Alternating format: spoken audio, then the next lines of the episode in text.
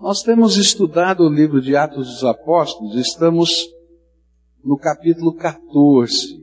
E eu queria convidar você a abrir sua Bíblia em Atos 14, a partir do verso 1 até o verso 7, onde a primeira viagem missionária do apóstolo Paulo está acontecendo. E ele vai agora estar na cidade de Cônio. Atos 14 versículos de 1 a 7. A Bíblia diz assim: Em Icônio, Paulo e Barnabé, como de costume, foram à sinagoga judaica e ali falaram de tal modo que veio a crer grande multidão de judeus e gentios. Mas os judeus que se tinham recusado a crer incitaram os gentios e irritaram-lhes os ânimos contra os irmãos. Paulo e Barnabé passaram bastante tempo ali, falando corajosamente do Senhor, que confirmava a mensagem de sua graça, realizando sinais e maravilhas pelas mãos deles. O povo da cidade ficou dividido. Alguns estavam a favor dos judeus, outros a favor dos apóstolos, e formou-se uma conspiração de gentios e judeus com os seus líderes para maltratá-los e apedrejá-los. E quando eles souberam disso, fugiram para as cidades licaônicas de Listra e Derbe e seus arredores, onde continuaram a pregar as boas novas. A implantação do reino de Deus, que está aqui exemplificada nessa primeira viagem missionária de Paulo, é antes de tudo um movimento do Espírito Santo. E um movimento que gera bênção, bênção salvadora, bênção transformadora, bênção porque é graça de Deus. Mas a Bíblia vai nos dizer que quando o reino de Deus está sendo implantado, não somente bênção salvadora está sendo gerada, mas também há oposição e resistência ao avanço do Evangelho, e isso é articulado, manipulado pelas forças do inimigo, de Satanás. E nesse texto nós encontramos um exemplo disso a ação do Espírito Santo promovendo salvação e a resistência do inimigo tentando impedir o avanço do reino de Deus. E neste exemplo nós podemos perceber os processos de ação e resistência na implantação do reino de Deus. Nosso propósito hoje é tentar identificar estes processos para que a gente possa ser capacitado pela graça de Deus para enfrentá-los na nossa própria vida, no nosso dia a dia. Minha pergunta é: que processos de ação do espírito e resistência do reino das trevas estão exemplificados aqui e acontecem na minha vida e na sua vida? Primeiro exemplo que temos aqui na palavra de Deus da ação do espírito acontece na proclamação do Evangelho. Em Icônio, Paulo e Barnabé, como de costume, foram à sinagoga judaica e ali falaram de tal modo que veio a crer grande multidão de judeus e gentios. A Bíblia nos ensina que a fé vem pelo ouvir da palavra de Deus. Romanos capítulo 10, verso 17 diz assim: Consequentemente, a fé vem por se ouvir a mensagem, e a mensagem é ouvida mediante a palavra de Cristo. Há algo extraordinário acontecendo quando você se dispõe a ouvir a palavra de Deus.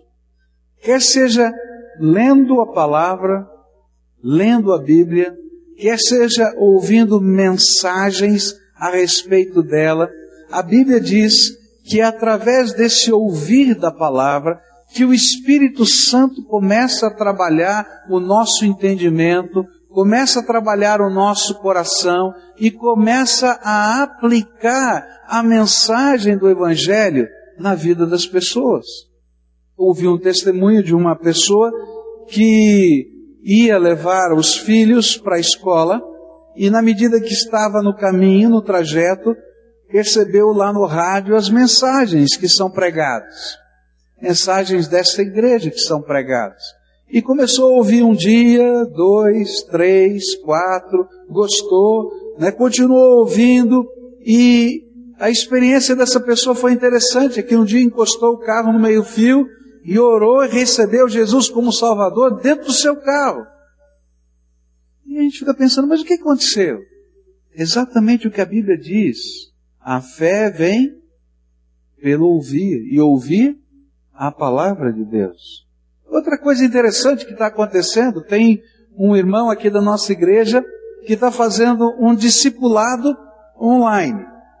Uma família que ouve a palavra de Deus, ouve essas mensagens pela internet e começou a se aprofundar nas coisas do Senhor, escreveu aqui para a igreja e esse irmão começou então a fazer esse discipulado. Essa família se reúne, a família inteira, na cidade de Londres, num determinado horário, para juntos estudarem a Bíblia com esse irmão aqui no Brasil. E eu fico pensando que coisa estranha, não é? Que está acontecendo? Mas não é estranho, é aquilo que a Bíblia disse. A fé vem pelo ouvir. E ouvir a palavra de Deus.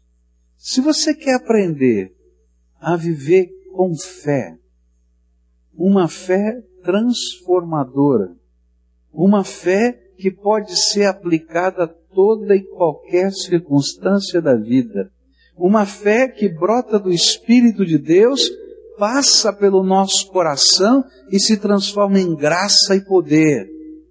Então comece a ouvir a palavra de Deus. Comece a estudar a palavra de Deus. Leia a palavra de Deus. Medite na palavra de Deus.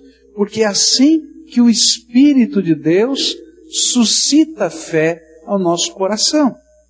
Mas a Bíblia também vai dizer que existe uma resistência à voz do Espírito Santo. E essa resistência à voz do Espírito Santo é fruto da cegueira espiritual infundida por Satanás e da dureza do coração humano. A Bíblia diz em 2 Coríntios capítulo 4 o seguinte, o Deus desta era, e esse Deus é com letra minúscula, o Deus desta era cegou o entendimento dos descrentes, para que não vejam a luz do Evangelho da glória de Cristo, que é a imagem de Deus. De um lado, o Espírito Santo está tentando infundir no seu coração fé, mas de outro lado, o inimigo, Satanás, tenta cegar o seu entendimento para esta fé que o Espírito de Deus quer suscitar na sua vida. E não somente o, o Espírito desse tempo, né, o Deus desse século está tentando impedir, como muitas vezes o nosso coração endurecido pela vida se transforma num obstáculo à palavra de Deus. E assim diz Hebreus capítulo 3, versículos 7, 8 e 9. Assim como diz o Espírito Santo, hoje se vocês ouvirem a sua voz, não endureçam o coração como na rebelião durante o tempo da, provo, da provação no deserto, onde os seus antepassados me tentaram, pondo-me à prova, apesar de durante 40 anos terem visto o que eu fiz. A Bíblia diz que Satanás, de um lado, tenta nos confundir. De outro lado, o nosso coração se endurece. E a gente vê e vê o milagre de Deus e não se entrega. A gente sente, sente o toque do Espírito e não se converte. A gente percebe as ações de Deus e não se deixa ser levado ou conduzido pela graça de Deus.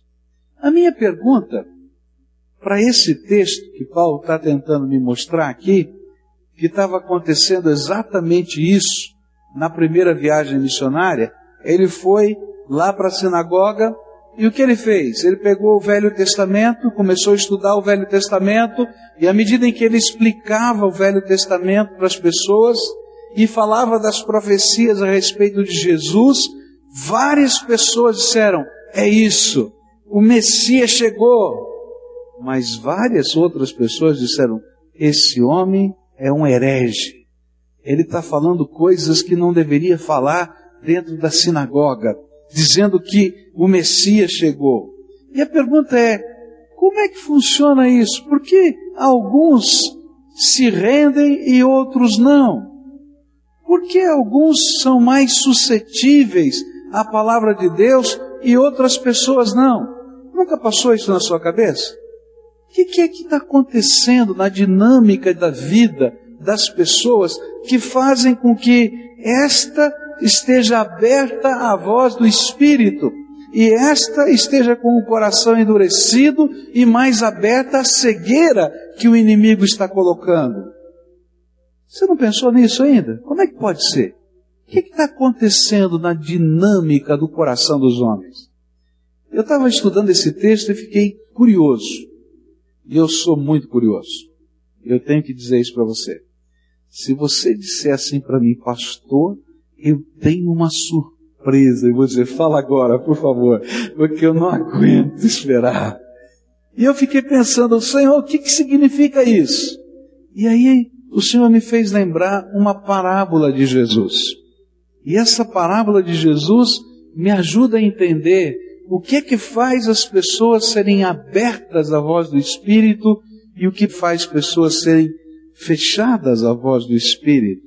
Essa parábola se encontra no Evangelho de Marcos, no capítulo 4, a partir do verso 3, onde a Bíblia diz assim: Ouçam, o semeador saiu a semear, e enquanto lançava a semente, parte dela caiu à beira do caminho, e as aves vieram e a comeram, e parte dela caiu em terreno pedregoso, onde não havia muita terra, e logo brotou, porque a terra não era profunda. Mas quando saiu o sol, as plantas se queimaram e secaram porque não tinham raiz. Outra parte caiu entre espinhos que cresceram e sufocaram as plantas de forma que ela não deu fruto. Outra ainda caiu em boa terra, germinou, cresceu e deu boa colheita a trinta, sessenta e até cem por um. E acrescentou, aquele que tem ouvidos para ouvir, ouça. E aí Jesus explicou a parábola. O semeador semeia a palavra. Algumas pessoas são como a semente à beira do caminho, onde a palavra é semeada, e logo que a ouvem, Satanás vem e retira a palavra nela semeada.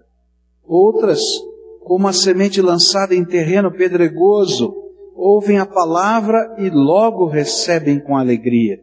Todavia, visto que não têm raiz em si mesmas, permanecem por pouco tempo, e quando surge alguma tribulação ou perseguição por causa da palavra, logo a abandonam. Outras ainda, como a semente lançada entre espinhos, ouvem a palavra, mas quando chegam as preocupações desta vida, o engano das riquezas e os anseios por outras coisas sufocam a palavra, tornando-a infrutífera. Outras pessoas são como a semente lançada em boa terra, ouvem a palavra, aceitam-na e dão uma colheita de 30, 60 e até 100 por um. Jesus nesse, nesta parábola explica o que está acontecendo no meu coração e no seu coração quando a palavra de Deus está sendo semeada.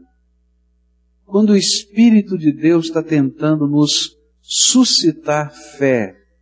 E ele vai dizer que nosso coração é parecido com os tipos de solos diferentes. E de acordo com esse tipo de solo, você vai ter vantagens e desvantagens. E aí a gente vai entender como é que o inimigo está trabalhando em cada um desses solos. O primeiro exemplo que Jesus dá é do coração endurecido pela vida. Ele diz que algumas sementes caíram na beira do caminho e, porque não podiam entrar dentro da terra, as aves do céu viam a sementinha no beira do caminho, vinham, comiam desaparecia semente. É interessante que Jesus está dizendo que estas pessoas são tão receptivas à palavra de Deus quanto uma trilha na fazenda é receptiva à semente. Sabe o que acontece com a trilha?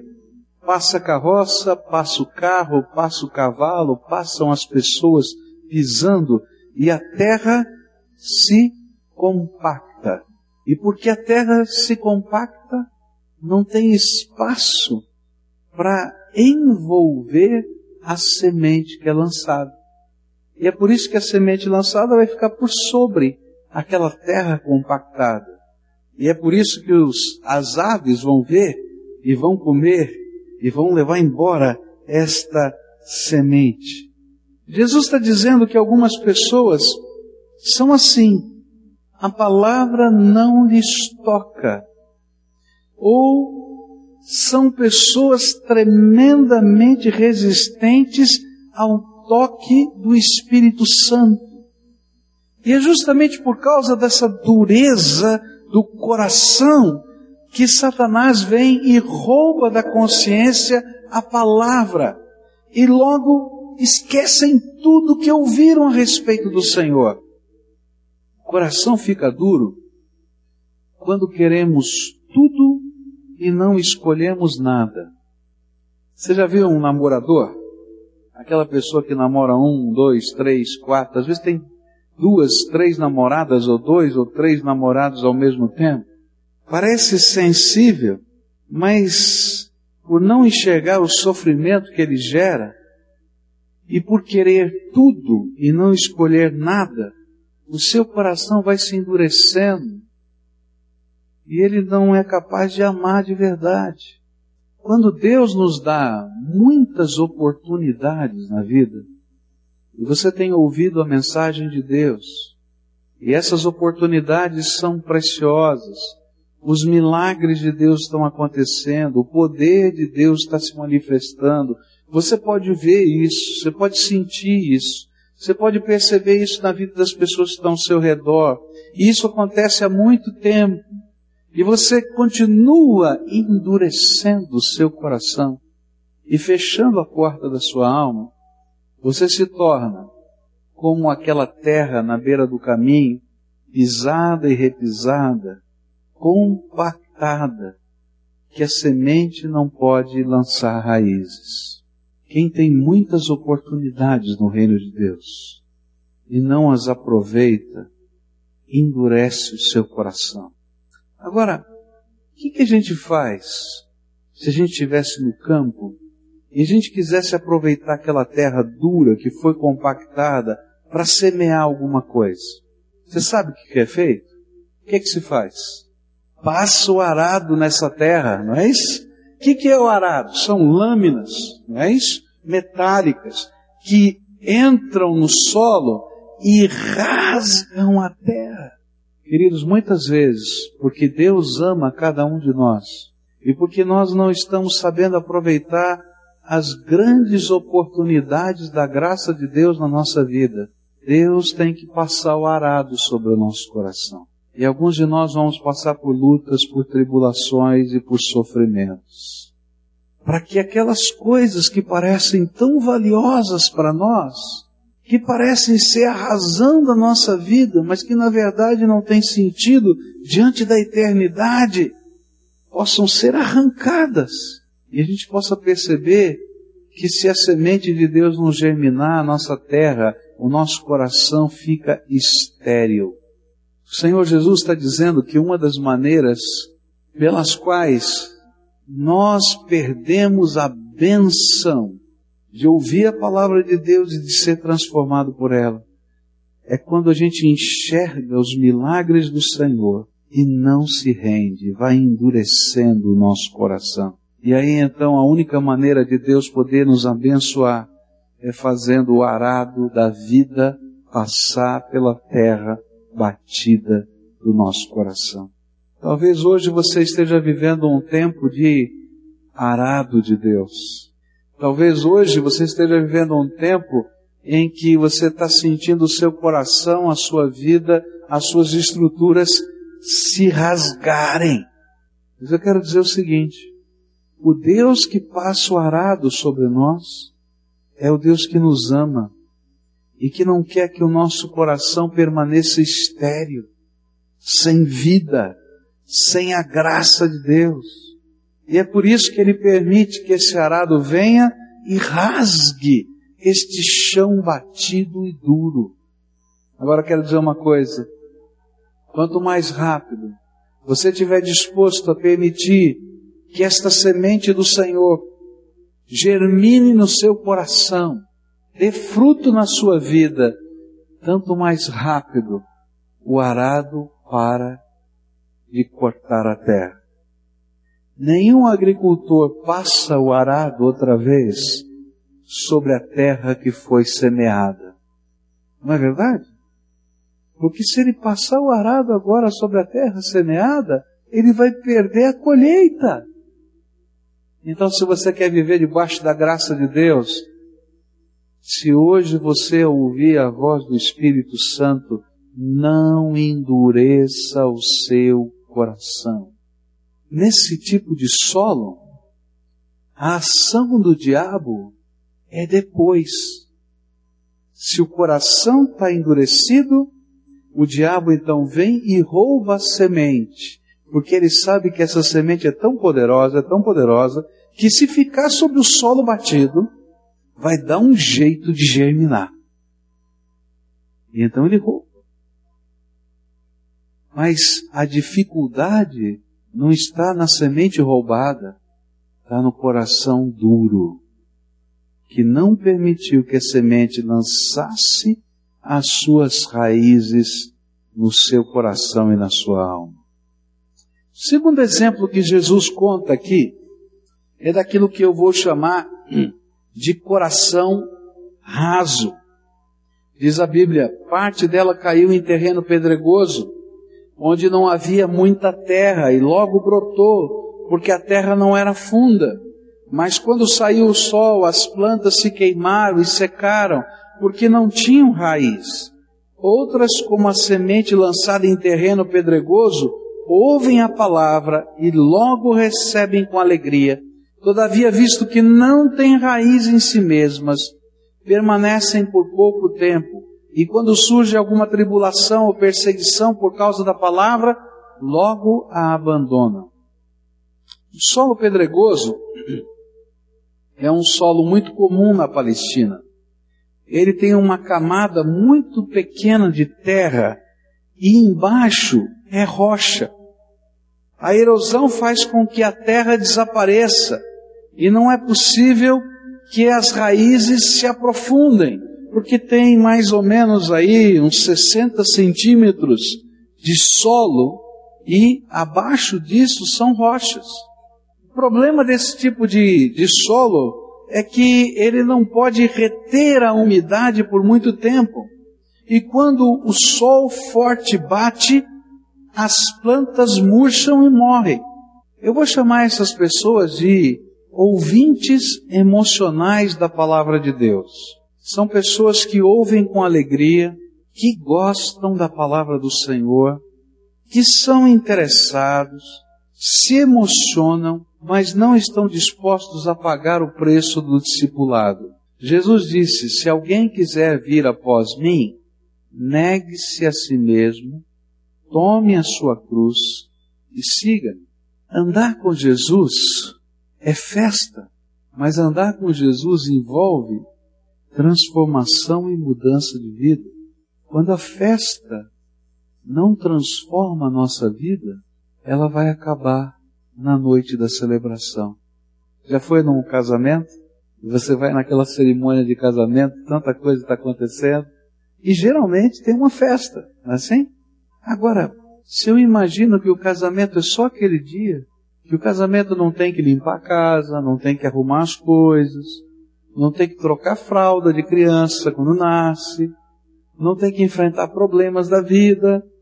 O que vai acontecer? O casamento vai terminar naquela noite. Por quê? Porque a festa envolve compromisso, transformação, caminhar junto, aprender. O que a Bíblia está tentando nos dizer é que tem muitas pessoas que fazem da vida cristã só a festa. E por isso, quando surgem as lutas, as tribulações, o entusiasmo vai se desvanecendo e a alegria da salvação desaparece, porque a gente não tem profundidade na comunhão e na experiência com o Senhor. São aquelas pessoas que duram apenas o tempo em que tudo é fácil e alegre, porque não tem raízes profundas e não tem firmeza. Jesus disse que quando surge tribulação, a palavra tribulação quer dizer pressão, situação difícil, o espremedor que vem sobre a nossa vida. Eles não conseguem suportar as pressões, nem a força do reino de Deus está nas suas vidas. Porque a força do reino de Deus vem para as nossas vidas na medida em que a gente deixa Jesus transformar o nosso coração. A Bíblia diz que o diabo conhece Jesus. A Bíblia diz que o diabo sabe o poder do nome de Jesus. A Bíblia diz que o diabo treme diante do nome de Jesus. Mas ele não pertence a Jesus. Ele não serve a Jesus. Muitos de nós trememos diante do nome de Jesus, mas não entendemos que precisamos pertencer a Jesus, ser dele, ter um compromisso com ele. E a maneira como o inimigo cega a nossa vida, e a maneira como o nosso coração se endurece algumas vezes, é quando nós estamos dispostos a andar com Jesus só no dia alegre e bom. E não somos capazes de colocar a nossa fé em prática nos dias da angústia e nos dias da pressão. E eu quero dizer para você, não há ser humano na terra que não tenha que passar por dias de angústia e pressão. Não há ser humano da terra que não passe por uma enfermidade. Não há ser humano na terra que não passe por algum tipo de perda. Não há ser humano na terra que não passe por algum tipo de injustiça. Não há ser humano na terra que não passe por um dia de lágrima. Agora, o verdadeiro cristão é aquele que, apesar de tudo isso, ele olha para cima com fé, porque ele conhece o Senhor da sua vida e sabe que nem a vida, nem a morte, nem principados, nem potestades, nem seres lá de cima, nem qualquer coisa embaixo da terra pode nos separar do amor de Deus que está revelado para nós em Cristo Jesus. Ele tem tanta intimidade com o Pai que ele é capaz de confiar no Pai. Quando eu era garoto, eu tinha uma infecção de amígdalas crônica. Ela tomava um antibiótico, passava alguns dias, melhorava, na semana seguinte voltava a ter a mesma infecção. E aí, meu pai, a moda antiga, não é? Ele decidiu, ao invés de me fazer um tratamento contínuo com antibióticos ou fazer uma cirurgia de amígdala, a tratar a moda antiga. Não sei se você sabe como é que é tratar a moda antiga, essas coisas. Antigamente se fazia um tratamento local, se fazia uma solução, não é, com, com mercúrio e outras coisas, eu nem sei o que era colocado, se fazia uma espécie de um pincel com, com é, algodão, não é? E se pincelava a garganta ou embrocava, não é, a garganta. Aquilo é horrível. É horrível, não é? E vamos lá, bota aquele palito na língua, não é? E aí você ah, passa mal, o que que é? Tá passando mal, faz tudo ruim, horrível. E a garganta já está doendo. E aí um dia meu pai foi fazer isso comigo. E eu comecei a chorar. E eu disse, pai, isso é horrível. Ele disse assim, filho, você confia em mim? Disse, eu confio, mas é horrível. Mas é o único jeito que a gente sabe que pode evitar você de fazer essa cirurgia e de tomar antibiótico todo dia. Confia em mim. Eu estou com minhas amígdalas até hoje, muito pinceladas, porque ao jeito do meu pai, daquele jeitão dele, não é? Ele estava fazendo o melhor pela minha vida. O que, que eu quero dizer com isso? Andar com Jesus é saber que mesmo quando o sol quente vem, e quando as batalhas da vida chegam, que mesmo que a gente não entenda as razões e os processos, como eu não era capaz de entender o porquê, de que jeito, como, de que maneira, o que, que significava, cada vez que o papai ia lá pincelar minha garganta, mas que tinha uma bênção apesar disso, e que o Senhor dos Senhores tem uma bênção apesar de todas as outras coisas. Andar com Jesus é saber viver com Ele em todos os instantes da vida. E a Bíblia diz que a maneira como o inimigo nos impede de ter esta confiança inabalável é não permitir que a gente tenha raízes profundas, tanto na palavra de Deus, como na experiência com o Deus Todo-Poderoso. Quer aprender a enfrentar toda e qualquer circunstância? Vive com Jesus as pequenas coisas e vive com Jesus as grandes coisas. Agora, se você quiser viver pela tua cabeça sozinho o tempo todo, talvez você esteja num culto celebrando tanta coisa, mas você não vai saber enfrentar os momentos de batalha, de luta, de sofrimento, de angústia. O que a Bíblia está tentando dizer para a gente é que o inimigo tenta mexer no cenário, mas sou eu que decido o que eu quero fazer da vida. Ele pode mexer no cenário lançando pressão, lançando perseguição, tormenta, dificuldades, colocando escândalos no meio do caminho, armadilhas para a gente tropeçar. Mas eu sou a pessoa que decido não confiar no Senhor. Ninguém pode fazer isso. Só você. Quando a gente olha para Jesus nos evangelhos, a gente vai ver uma multidão que andava com ele, mas muitos nunca mais voltavam. A minha pergunta para você hoje é: como está o teu coração? Teu coração está tão duro quanto um caminho batido? Cuidado, porque Deus vai ter que passar o arado. Teu coração está flexível, mas você não tem vivido experiências profundas com o Senhor. Então você não tem raízes. Você só sabe viver a festa. Então você não está preparado para enfrentar as batalhas. Deixa Jesus te ensinar nas pequenas coisas e nas grandes coisas a aprofundar as raízes do teu coração. A terceira coisa que a Bíblia me ensina é aquilo que eu vou chamar de coração cheio. Outra parte caiu entre espinhos que cresceram e sufocaram as plantas, de forma que ela não deu fruto.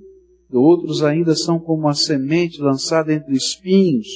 Ouvem a palavra, mas quando chegam às preocupações desta vida, o engano das riquezas e os anseios por outras coisas sufocam a palavra e tornam-a infrutífera.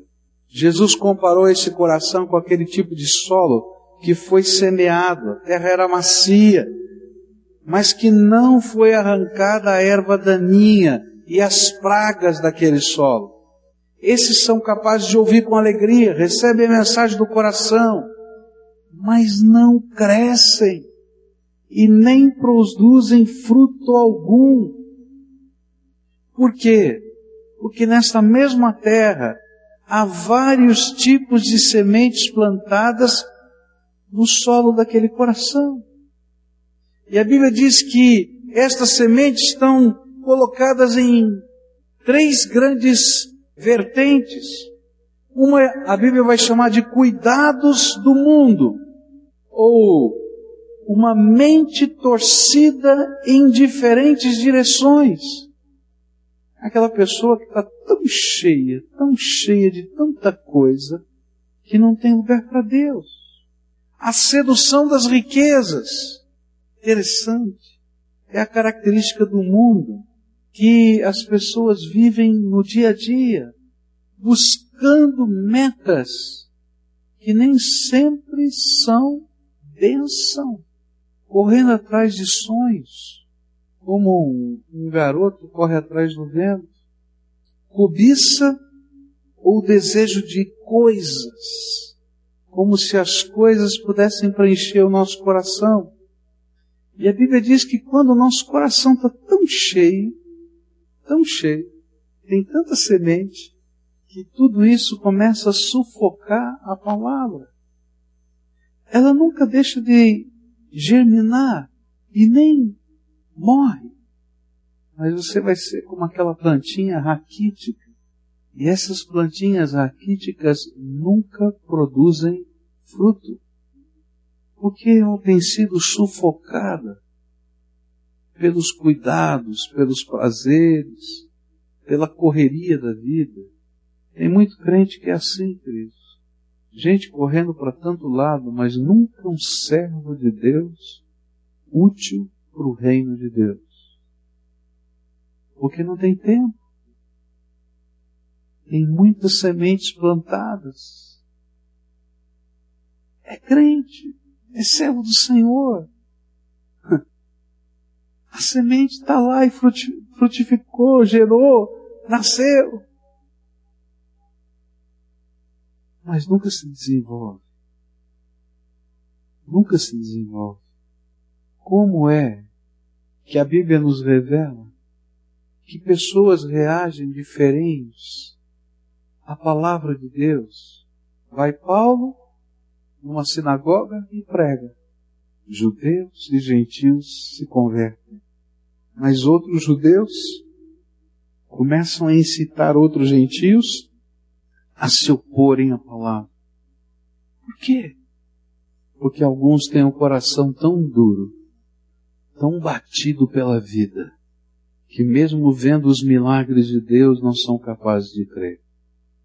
Tiveram tantas oportunidades da graça e nunca se renderam. Eu queria falar com você uma coisa séria. Se você é um ouvinte do Evangelho e a palavra de Deus tem sido pregada ao seu coração, e o Espírito de Deus tem se revelado a você de muitas maneiras, e muito provavelmente ao longo de grande tempo. Quem sabe Deus tem usado o seu pai, a sua mãe, o seu irmão, o seu esposo, a sua esposa ao longo de anos.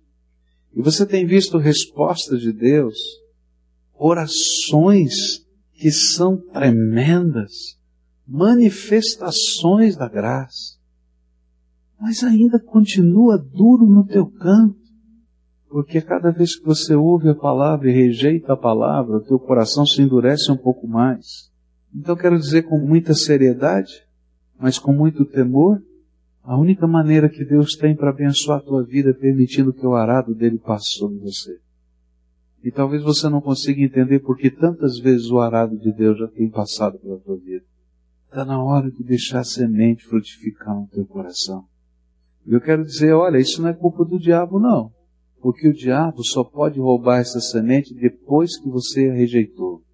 Se você é aquela pessoa que um dia abriu seu coração para Jesus, mas está escandalizada com tudo e todos, os homens não prestam, a igreja não presta, o pastor não presta, Deus é bom, mas eu não consigo acreditar em nada, porque existem tantas lutas e tantas provações. Eu quero dizer para você, deixa Jesus colocar raiz na tua vida. Porque enquanto você não aprender a amar Jesus de todo o seu coração, e colocar sua esperança só nele, você sempre vai estar desiludido com as pessoas, com a vida e com tudo. Enquanto os seus olhos estiverem olhando só as pessoas, você não vai entender o poder da graça. Mas quando você estiver disposto a andar com Jesus, seja o que for, do jeito que for, você vai conhecer o poder da ressurreição de Cristo na tua vida. Há algumas pessoas que já receberam o Senhor e nunca deixaram, mas nunca se tornaram instrumentos do poder de Deus na vida de outras pessoas, nem a influência que o reino de Deus queria nessa terra. Eu vou dizer para você por quê. Porque o diabo tem semeado na tua vida muitas sementes. E nem todas elas são ruins. Só que você perdeu o foco. Você perdeu o propósito. Você perdeu o alvo. Ah, meus irmãos, uma coisa que eu oro todo dia é que Deus me ajude a não perder o foco. Que é tão fácil, queridos. Surgem tantas oportunidades e boas oportunidades. Eu podia citar umas dez aqui, surgiram na minha vida boas, não tem nada de errado. Mas só que não foi para isso que Deus me chamou. Deus me chamou para ser uma bênção. Você tem sido, em primeiro lugar, uma bênção. Em segundo lugar, você pode ser o que você quiser. Como é que o inimigo e como é que a tua carne tem se aliado para que a, o propósito de Deus não se cumpra na tua vida? Vamos orar juntos agora? E esse momento é um momento particular de oração. Eu queria desafiar você a reagir a essa palavra. O que, é que o Espírito Santo ministrou no teu coração? O que, é que você está sentindo Deus falar com você? Pede perdão ao Senhor e pede para Jesus transformar a tua vida. Se você é aquele do coração duro, diz: Deus, precisa passar o teu arado, não. Não quero. Porque eu me rendo. Eu me rendo. E nesse render-se do Todo-Poderoso, ao Todo-Poderoso é que está a nossa vitória. Se você é aquele que não tem raiz, está secando diante da provação e da luta, de Jesus, manda chuva, manda chuva da tua graça, Senhor. E eu quero aprender a negar-me a mim mesmo, tomar a minha cruz e seguir o Senhor de pé, em toda e qualquer circunstância. Se você é aquela pessoa que está cheio de sementes, algumas foram plantadas pelo diabo, Diga, Jesus, eu quero colocar em ordem a prioridade da minha vida. Ser uma bênção neste mundo e para a tua glória, como teu instrumento nessa terra, vai ser a minha prioridade. Senhor Jesus, há tantas orações que estão sendo faladas aqui diante do Senhor. Só tu conheces o coração humano. E só tu podes interpretar cada uma das palavras que estão sendo ditas aqui. Mas uma coisa eu quero te pedir, começa no meu coração. Ah, Pai, se por acaso em alguma área da minha vida o meu coração estiver duro, eu vou te pedir, Pai, uma coisa difícil, que às vezes dá até medo da gente pedir faça o teu arado sobre a minha vida. Porque eu não quero, Senhor, que a boa semente do Evangelho de alguma maneira seja arrancada de mim. Pode quebrantar a minha alma, Senhor. Pode quebrantar. Porque eu quero fazer a tua vontade, Senhor. Tenha misericórdia. Senhor, se em algum momento da minha vida eu estiver desanimado, abandonando, Senhor, a esperança da salvação. Por causa de problemas, lutas, dificuldades, pessoas, igrejas, lugares, instituições. Ah, Senhor, quebra a pedra que está embaixo, para que a raiz possa se aprofundar, porque a tua palavra nos diz que tudo isso vai passar, tudo vai passar, e a única coisa que permanece é a tua graça em nós. Então, Jesus, que as raízes estejam fincadas no Senhor e a nossa esperança não venha de outro lugar a não ser do Senhor. A nossa força venha do Senhor. A nossa alegria venha do Senhor. E Senhor, se em algum momento eu estiver perdendo o foco,